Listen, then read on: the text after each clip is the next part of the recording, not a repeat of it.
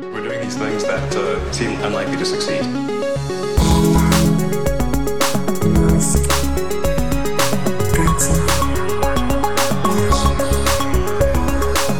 Bienvenidos a Elon, el podcast sobre Elon Musk y sus empresas. Eh, una presentación suave. Más alegría, eh, Matías, que estamos de aniversario, estamos de cumpleaños, joder, hombre. Un añito de X, un añito de el Twitter de Elon. Un añito de esa entrada con el, con el lavabo, con el fregadero, como queráis decirlo, ¿no?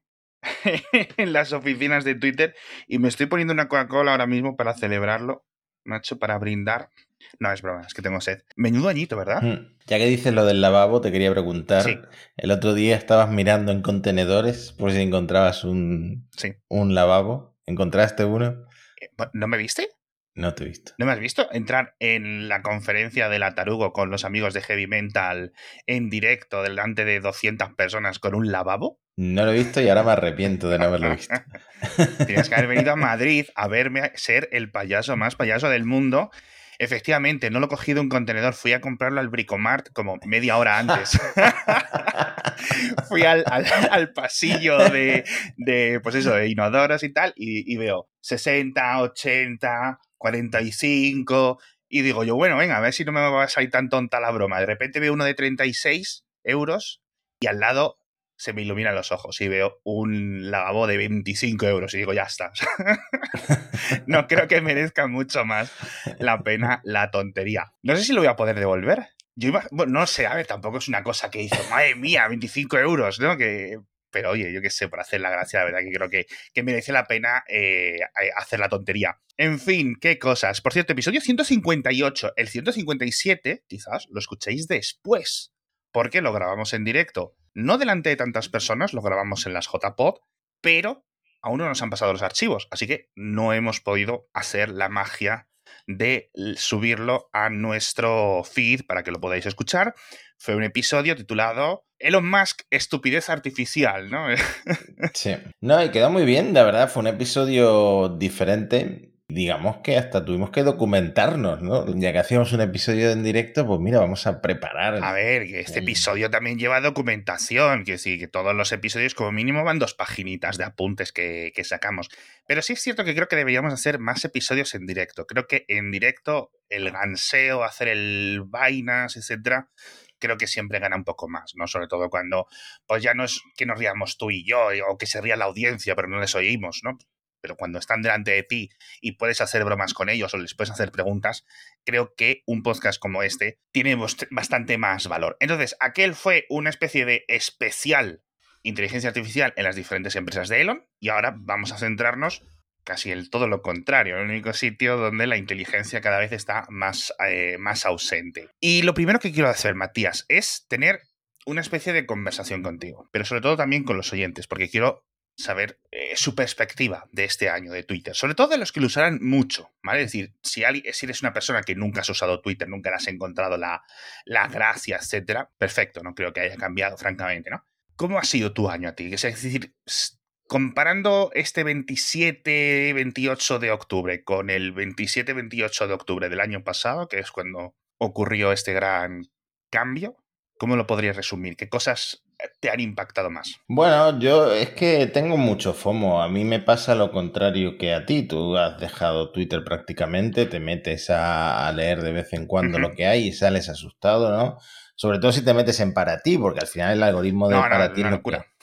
Lo que más ha cambiado. Y yo siempre he tenido ese miedo de salirme de Twitter, eh, pues porque llevo ahí, no sé, 15 años. ¿Cuánto tiempo Sí. llevamos en Twitter? Sí, yo creo que más o menos desde 2007 que nos apuntamos una barbaridad de personas, al poco de que abriera 2006-2007 entró mucha gente de, del rondillo, ¿no? De la tecnología, en cierto sentido, ¿no? Cuando parecía que íbamos a perder toda nuestra visibilidad y que los tics azules iban a dominar toda la conversación, pensé, bueno, pues aquí se acaba mi relación con Twitter. No ha sido así. eh, hoy mismo he tenido un tweet medio viral. Voy a buscarlo y, y compartir pantalla, a ver qué ha pasado aquí. Básicamente eh, le he robado una secuencia de la Mesías a los Javis y la he puesto en Twitter. Y Ah. tiene ahí cientos de retweets.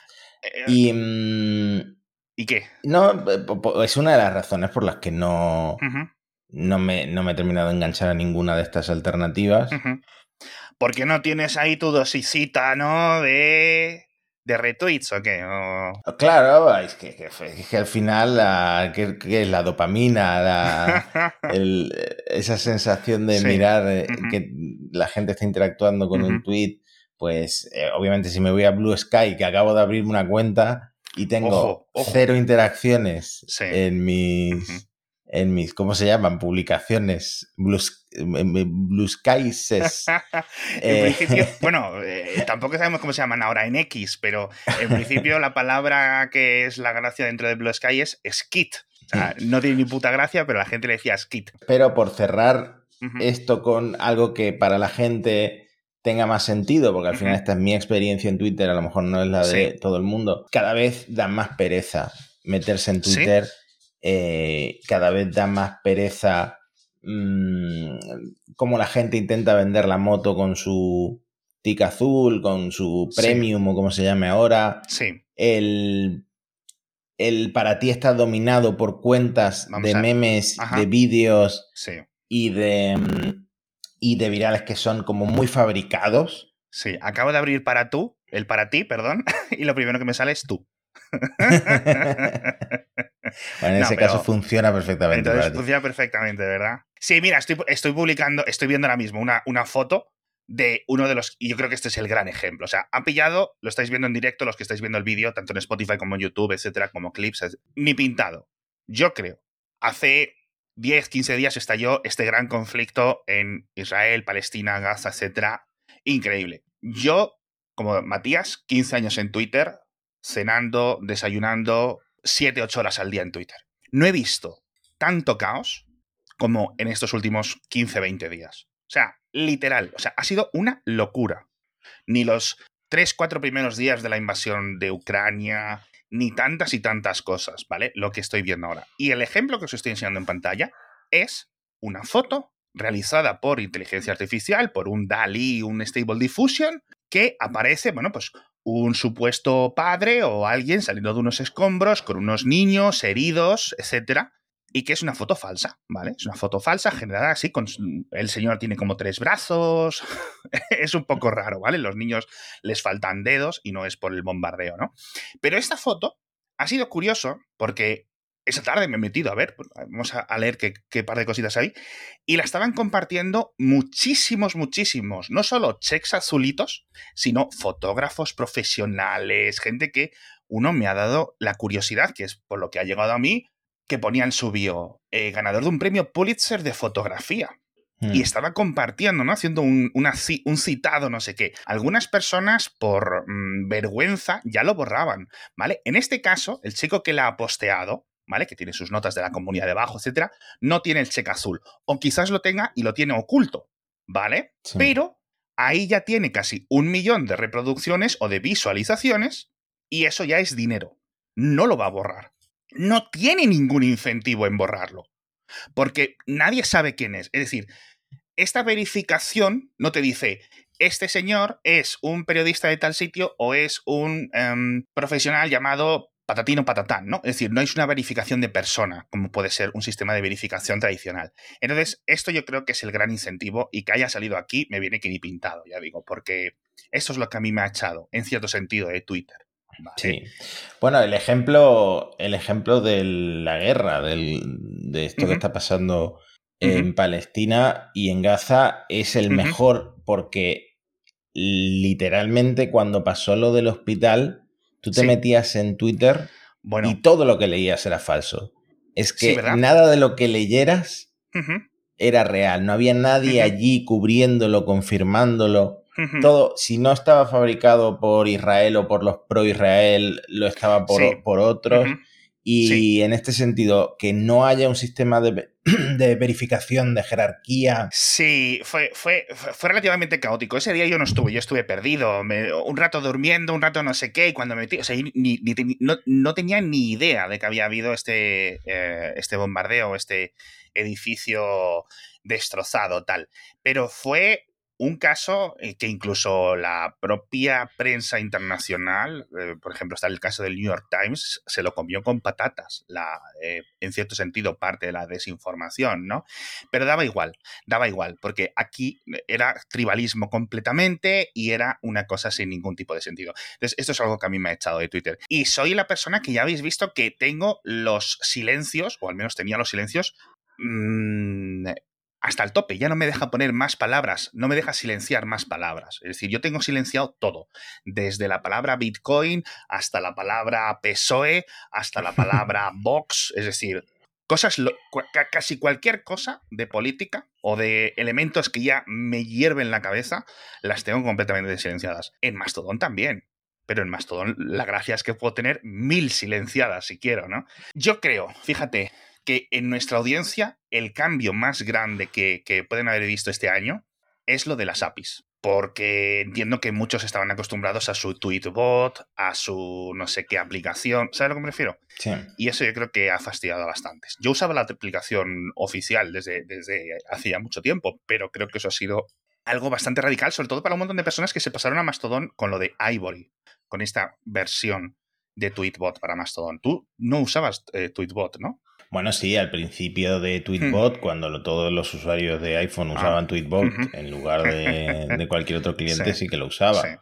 Luego me pasé a, la aplicación de Twitter, entre otras cosas porque yo nunca tuve esa nostalgia del feed cronológico. A mí el feed ordenado algorítmicamente siempre me pareció bien, siempre me traía cosas interesantes y no me parecía que me estuviera perdiendo lo que mis amigos estaban publicando.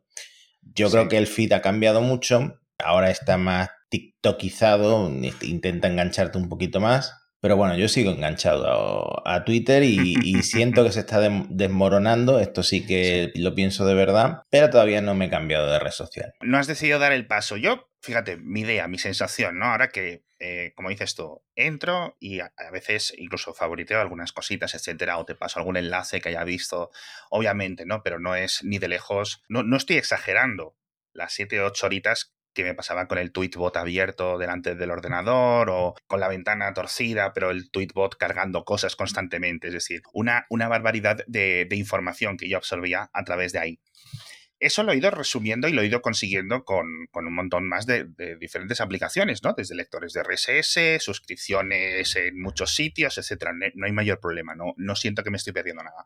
Pero cuando entro en Twitter, a pesar de no tener este TweetDeck, quiero decir, no, sé si estaba diciendo TweetBot, a pesar de no tener el TweetDeck, siento que sí se ha ido muchas personas, ¿vale? a lo mejor no se me han ido 100 de las aproximadamente 1000 que, que, seguía, pero yo creo que de los que siguen, muchos sí que han bajado muchísimo el ritmo de publicaciones. Esa es mi sensación. Que yo entro después de un día o dos días sin entrar, en cuestión de 45 minutos me he limado ya 24 o 36 horas de contenido que antes necesitaba estar encima esas 24 horas porque era 24 horas lo que me costaba consumir esas 24 horas ¿no? de, contenido. Y eso ya no está, la verdad. Así que es algo que no se puede calificar precisamente por esta caída de las APIs, porque Twitter tampoco publica estadísticas, etc. Y sobre esto vamos a hablar un poco, porque tú me dices ahora que te habías ido a Blue Sky. Sí. Bueno, que te has abierto una cuenta, ¿vale? Sí.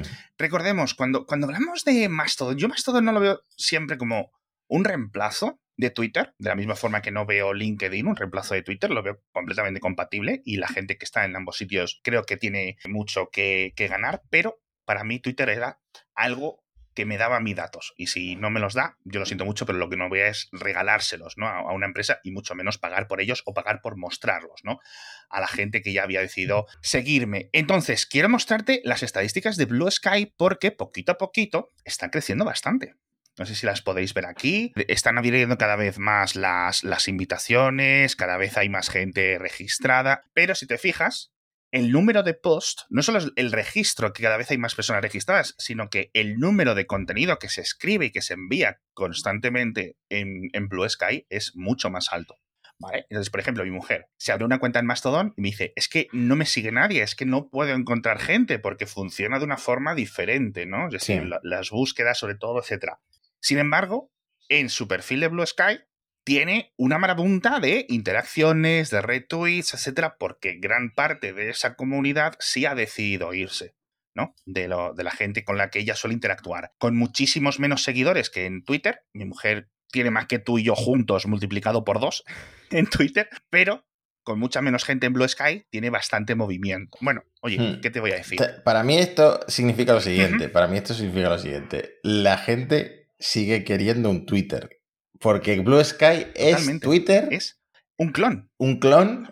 la misma experiencia de uso con la diferencia esa de los feeds, que puedes seguir feeds de diferentes cosas, pero es Twitter calcado. Sí, sí. Entonces, la gente sigue queriendo Twitter y tiene esa necesidad y es una cosa a la que ya te has acostumbrado y es una cosa que sabes que funciona relativamente bien o que al menos o menos te puedes eh, acostumbrar, ¿no? A mí hay un, mira, lo voy a decir aquí, en mi cuenta de Blue Sky hay una cuenta que no debería tardar, que se titula Awesome Every Hour, es decir, zarigüeya cada hora. Y cada hora es un bot que publica una foto de una zarigüeya. Me encanta, me flipa, me parece lo mejor del mundo. ¿Por qué no está Possum Every Hour en Twitter? Por la API. Porque cortó el API. Es que hay que ser muy tonto. Fíjate, este tipo de cosas yo creo que son los granitos a granitos que van haciendo las, las tonterías, ¿no? Entonces, por ejemplo, lo, cada vez que sacamos programas en Wanda, en Mixio, etcétera, etcétera, etcétera, se publican automáticamente en Mastodon, se publican automáticamente en Blue Sky, y no estaríamos haciendo eso si X o Twitter siguiera como seguía ¿sabes? Los últimos, los últimos años. Yo creo que muchos no hubiéramos, no hubiéramos dado este salto.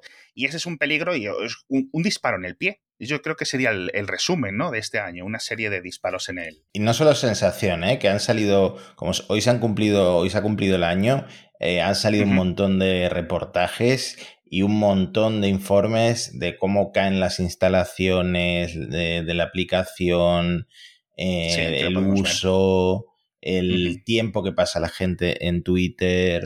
Está cayendo todo, ¿no? Sí, es muy raro, porque fíjate que aquí tengo yo sensaciones, como dicen los, los anglos, sensaciones encontradas, ¿no? Por, una parte tienes todas estas estimaciones externas que trabajan con datos de mayor o menor fiabilidad, eh, casi todos en la misma dirección, una dirección hacia abajo. Podemos ver en este reporte que ha sacado Axios, como decías tú, en el que habla de el número de descargas, pero si miras todo, es decir, las que te investigan el número de descargas en las tiendas, las que intentan estimar el número de visitas al dominio, las que, ¿sabes a lo que me refiero? Mm. El interés, todo, todo, todo, todo, todo va hacia abajo. Informes de los propios, de las grandes agencias de publicidad del mundo. Lo mismo, nuestros anunciantes se están retirando o siguen anunciándose, pero están con un 10% del presupuesto que estaban gastando el año pasado, ¿no? Y una de las cosas, hace meses recuerdo comentar, cuando caía a piñón nivel de anunciantes en Twitter, era, bueno, técnicamente está cayendo la publicidad en todas las grandes eh, plataformas digitales, pero ya ha pasado bastante tiempo desde entonces, a lo mejor nueve meses desde que empezamos a comentar este problema, y ya se ha recuperado en Facebook, ya se ha recuperado en YouTube, LinkedIn, Pinterest, incluso Netflix, Disney, etcétera, todo está subiendo sus presupuestos de publicidad, están cada vez teniendo más anunciantes, Snapchat incluso, todos están vendiendo más publicidad que nunca, menos Twitter, que está vendiendo del número que te fíes, 25% de lo que estaba vendiendo hace 12, 15 meses. Y eso yo creo que es ridículo, sobre todo porque, y con esto cambiamos el tema siguiente, que es lo de los abonos, el pagar, etcétera, no se está recuperando, ¿no? Con el plan del genio, ¿no? De, Elon de poner estos cheques azules. Y sobre los cheques azules tengo una cosa que decir. No solo yo, sino varios amigos, a ti te hemos dicho muchas veces que deberías de pagar por el, por el azul, por el verificado azul, ¿no? ¿No, no, ¿No crees que te merecería la pena? Bueno, yo es que con el nivel de interacciones que tengo no haría ni dos céntimos eh, con esto de la retribución a, los, a no, pero yo, yo no sé si te lo diría por eso, ¿eh? sino por maximizar, es decir, por esa, ese extra de visibilidad que te dan. Quiero decir, tú ahora tienes, eh, digamos, estás corriendo a la pata coja en Twitter, es decir, tú haces un buen contenido eh, con, tus chistes, tus chorradas, pues más o menos no sé qué, no sé cuánto, ¿no? Pero si pagaras estos 8 dólares, o depende de cómo lo compres, o no sé lo que cuesta en euros, la verdad, pues podrías tener un multiplicado, ¿no? ¿No, ¿No, crees que te mereciera la pena aunque fuese como experimento? Podría probarlo como experimento. El problema es que sigue teniendo ese San Benito de. Mira, e, e, este pringado está pagando por el Twitter Blue, ¿no? Sí, yo, yo cuando lo vi a unos chavales insultarse, ¿no? Tu padre es tan tonto que paga por el Twitter Blue, tío. me moría, tío, viendo en TikTok la gente insultándose con eso, ¿no? Es una ridiculez. Pero bueno, justo Mira, íbamos a grabar hace dos horas. Si hubiéramos grabado hace dos horas, no hubiéramos sacado esta noticia de que es que se han anunciado los nuevos planes de pago en Twitter. a ver qué te parecen, Matías, y a ver qué le parecen a la audiencia.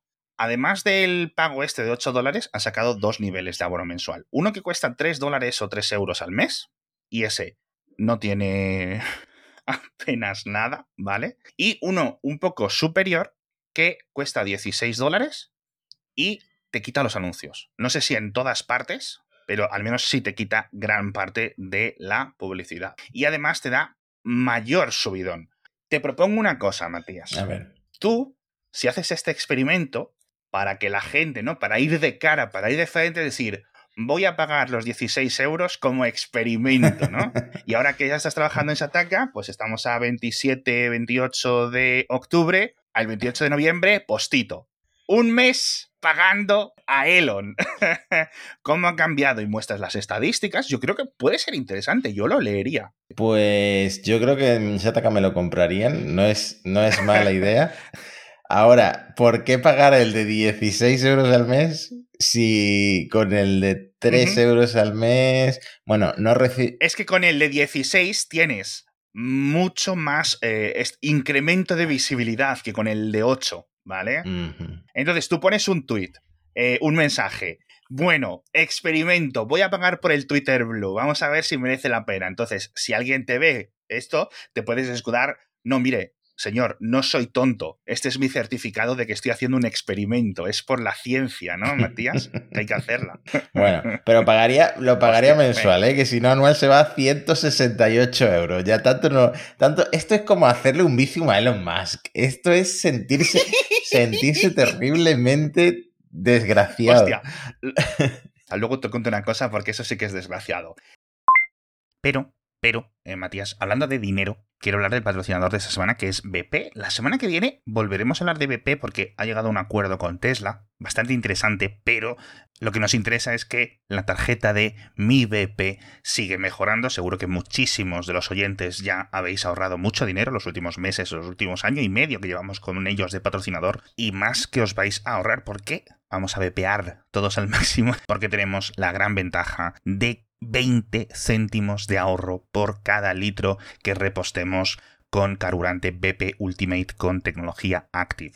No tenéis nada que hacer si ya tenéis instalada la aplicación de mi BP, le enseñáis el código cuando vayáis a repostar en las estaciones de servicio de BP y si aún no la tenéis ya sabéis que es gratuita, que la podéis descargar en vuestro iPhone, en vuestro teléfono Android, donde sea, en cuestión de segundos ya vais a poder empezar a VPar y a conseguir todo este ahorro. La verdad que la aplicación es muy sencilla. Tenéis muchísima más información entrando en mibp.es. ¿Viste el rumor estúpido de que para no tener que cumplir con la DSA, o mejor dicho, con la ley de servicios digitales, la LSD, Espera, la, ley de servicios digitales se, llama LSD. Hombre, claro, la LSD y la LMD. La. ¿eh? Entonces, no entiendo por qué a él no le gusta. Pero bueno, el caso. El caso. Salió el rumor, creo que lo publicaron nuestros amigos oyentes y fans de Insider, de que pues alguien en Twitter les había contado que para poder librarse de todos estos requerimientos, requisitos de moderación, posibles multas, etcétera, pues dice Elon, apagamos Twitter en la Unión Europea y adiós, ¿no? Nos quitamos todos estos problemas. Yo no creo que se perdiera tanto, ¿no? Mm. Ah, tirarías ahí como si fueras un ciudadano chino de Corea del Norte, en plan con un VPN. a ver, yo me estoy empezando a asustar con esto de la Unión Europea. Te voy a decir por qué. Porque hasta ahora, siempre que la Unión Europea cambiaba algo eh, a nivel de regulación, siempre que la Comisión Europea apretaba un poco a las empresas, las, las empresas pues respondían, eh, quiero decir, eh, pasaban por el aro, ¿no? Hemos tenido cosas como las cookies que todos odiamos, pero las empresas pasaban por el aro. Ahora, con esto de la inteligencia artificial, muchas cosas han dejado de llegar, ¿no? el cloud de Anthropic, BART tardó mucho en llegarnos, el copilot de Microsoft todavía no nos va a llegar a, lo que es eh, su suite de programas.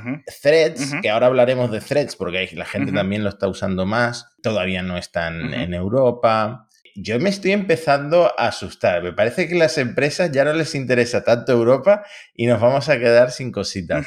Ahora, vamos a estar más protegidos. Es que yo creo que ah, pues, eso nos da para hablar en otro programa. Tendríamos que fundar un programa de ciberseguridad o de privacidad, ¿no? Ahí con nuestros eh, pegatinas de Linux y cosas así, un poco más para hablar de esto. Pero entiendo lo que dices, pero yo creo que no hay realmente tanta, tanta gran diferencia, ¿no? ¿Vale? Es decir, chico, puedes hacer las dos cosas, ¿vale? Yo creo que el gran conflicto ahora mismo se tiene con, con Facebook a nivel legal con esto, pero bueno, el propio Elon Musk desmintió este reporte y lo que estoy compartiendo en pantalla ahora, si no lo he roto, es eh, un listado de usuarios de Twitter por país y yo empiezo a sumar los de la Unión Europea y es que somos muy pocos los que usamos Twitter. Aquí me sale que a mayores, pues eso, Alemania, Francia, España, los que más usamos, pero es que estamos a años luz de los usuarios, por ejemplo, que tiene en Japón, donde ya sabéis que Twitter, oye, es una religión, ¿no? Por la gracia que tiene el, los el propio alfabeto japonés, de que desde siempre has podido sacarle mucho más jugo, ¿no? A esos 140 caracteres. En Estados Unidos es donde obviamente pues sigue teniendo mayor tirón, pero yo creo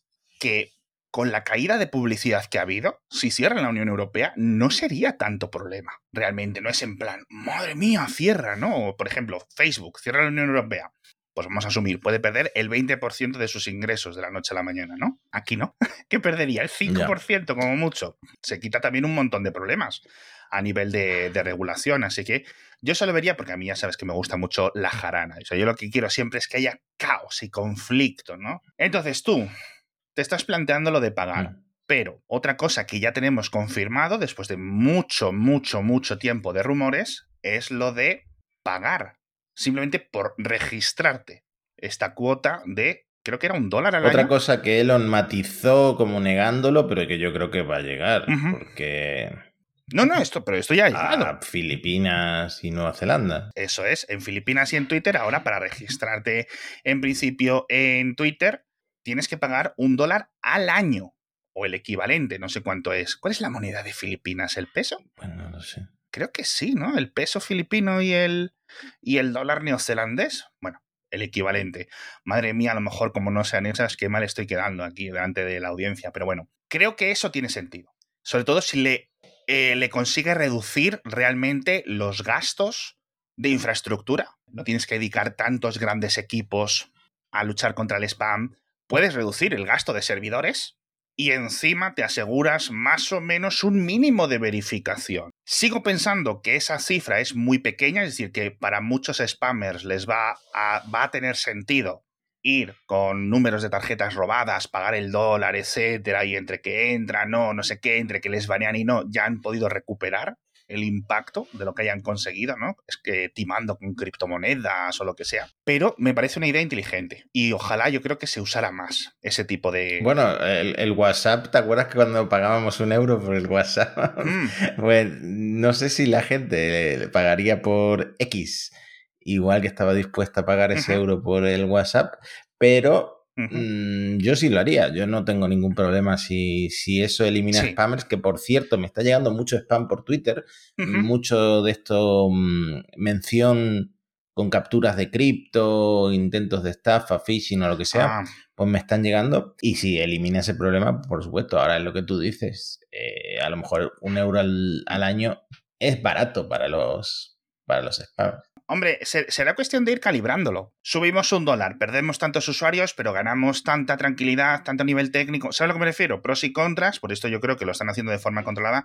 Yo creo que esto puede ser uno de los conceptos o una de las eh, formas de ver, una de las perspectivas más interesantes que yo no sé si es idea del propio Elon o es algo que él ya llevaba macerando en su equipo diferente tiempo y que podría tener más sentido. Hay un montón de las cosas que ha hecho en Twitter que creo que no tienen ningún tipo de sentido, que es contraproducente, bla, bla, bla, bla, bla, pero yo creo que esto sí. Hemos hablado de los incentivos, hemos hablado del cierre de las APIs, hemos hablado de los pagos, hemos hablado de los cobros, es decir, tras dos partes, la parte que te da dinero Twitter y eso. El otro día me comentabas de un tuitero español que comentó lo que ganaba con su Twitter y no me acuerdo quién era. ¿quién CSV lo suele comentar. Ah, Hay alguno más, por supuesto, pero eh, no se compara las cifras que él comenta con lo que mm, cobran en Estados Unidos algunas de estas cuentas muy afines a él, aunque hablan de miles de dólares. Pues 2CSV son unos pocos no sé si 30 o 60 euros, lo que, lo que le llega es para pagar el Twitter Blue. Y... Sí, las perras que entran por las que salen. Mira, justo he entrado yo ahora en el perfil de este hombre, de Carlos Santana, y está hablando de este año. Dice, el año del, aniversario, ¿no? Y habla de los positivos y los negativos, que es un poco justo lo que estábamos comentando, ¿no? Y tiene una visión relativamente similar a las cosas que estamos, que estamos contando. Yo de verdad me da rabia, de nuevo, pagar para encima gente que ha decidido seguirme a mí durante todos estos años, etcétera, mm, vea lo que yo mm. publico. Eso me parece un poco, me parece un poco ridículo, pero bueno, la verdad que, que tiene mucho sentido para, para muchos perfiles. Mira, te lo, te lo voy a pasar que lo estoy viendo. El tuit de 12SV de Carlos Santana, eh, 64,03 dólares por un alcance de 20 millones de impresiones.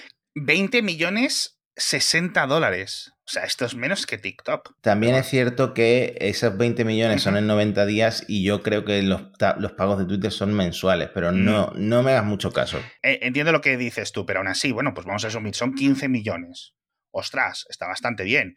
Yo sabes para qué lo consideré antes de momento, la tengo parado, para Big Tech Alert, creo que te lo llegué a comentar, digo, pago el Twitter Blue para Big Tech Alert y a lo mejor incluso saco dinero, porque ahí sí que es una audiencia muy anglosajona, muy estadounidense, canadiense, Reino Unido, etcétera, lugares donde en principio la publicidad es relativamente más cara, ¿no? Entonces, bueno, yo es que realmente no sé muy bien qué agencias de, marketing en España y grandes empresas siguen pagando Twitter. O sea, siguen pagando, perdón, publicidad en Twitter. No, la, calidad de la publicidad es muy baja, muy baja. Los tweets promocionados que te salen, te pueden salir tweets de personas intentando venderte su, moto, su curso, lo que sea.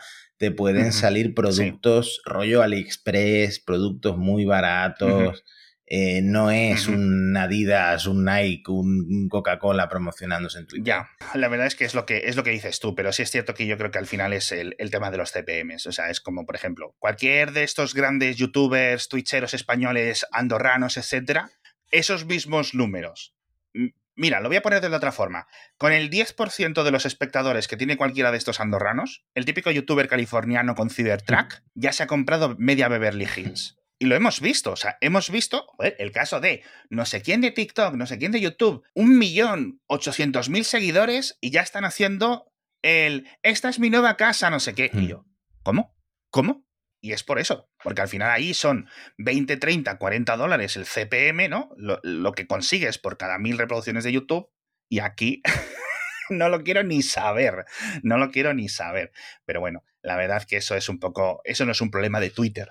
Eso es un problema que viene de, otros sitios. Pero bueno, quizás tendría sentido para ti, ¿no? Tuitear en inglés, Matías. Pues no te creas, porque al final los tweets míos que más se ven son las chorradas, las Flos Marie, los productos del Mercadona y cosas muy de la idiosincrasia española que no creo que en inglés triunfaran. Sí, también es verdad. La verdad es que, la verdad es que sí. Además que perderías un poco tu, tu espontaneidad, quizás, ¿no? Pero bueno, no lo sé.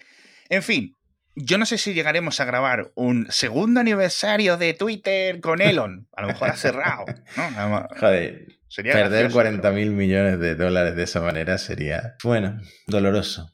Ah, bueno, eh, me hace gracia también porque no solo los pierde Elon, sino que también lo pierden muchos de los grandes bancos y fondos de inversión que le prestaron el dinero. Con lo cual es más gracioso aún, si te fijas. Es como, uh, graciosísimo. Eso sería algo bastante... Bueno, a ver, mucha de esta deuda, que ya sabes que Elon compró Twitter usando el dinero de Twitter, es decir, endeudó Twitter para comprar Twitter, que es un mecanismo financiero tradicional, esa deuda que tiene con los bancos, los bancos cuando se la pasan a sus clientes, ya la pasan recortada como al 15-25%, es decir, no esperan cobrar ese dinero, ¿vale? Ya está implícito en ese precio, ya tiene sus recortes, su haircut, etcétera, de X, tío, en los mercados secundarios. Me parece graciosísimo eso. Es decir, ya todo el mundo está dando por hecho que, que parte de esa deuda por lo menos se va a refinanciar. Lo gracioso sería que le embargaran Twitter a, Elon, ¿no? sería la, la posibilidad más graciosa. Lo más gracioso, y que no llegaría yo creo, es que afectara a las acciones de Tesla o a SpaceX. Es decir, Elon ve estas obligaciones financieras, con lo cual empieza a tener que vender algunas de sus opciones, algunos de sus activos financieros atados a las otras empresas, que ya tiene atados a otros créditos y a otros movimientos financieros, no puede y entra en una especie de círculo vicioso, ¿no? Y a pesar de ser el hombre más rico del mundo, tendría que descargarse de muchísimo para poder tapar un agujero que él mismo cavó, que esa sería la tarta, la tarta y todas las velas. En fin, majetes, con este Schadenfreude nos dejamos por. Os dejamos esta semana. Sé que a muchos oyentes nos gusta mucho que hablemos de, de Twitter tanto, etcétera os lo vamos a compensar las próximas semanas. No os preocupéis porque hay muchísimas cosas que comentar. Matías, eh, los nuevos Cybertruck ya están a punto de llegar. Mm, también la Starship, cuidado que la Starship en cuanto tenga licencia... Mm. despega. 30 segundos después, ¿no? De que llegue el email. Tal cual. No, es que lleva un mes lista. O sea, esto, esto es pura espera regulatoria. Eh, una cosa, eh, lo de los 16 euros, como es un experimento de Elon, vamos a medias, ¿no? Tú pagas 8. No, no, eso te, lo paga, te lo paga. A ver, te lo debería de pagar Webedia SL, que es donde va a ir el post, pero si quieres que lo pague Mixio, lo paga Mixio. Es decir, lo, pasamos como gasto de empresa sin ningún tipo de problema, la verdad, porque oye, aunque sea por los loles, al final he sido yo el que te ha inducido, ¿no? Tampoco te voy a decir, no, oye, te, induzco ahí, pero lo pagas tú. ¿no? ¿Te imaginas que me hago el tuitero más famoso solo porque soy el único que paga los 16 euros?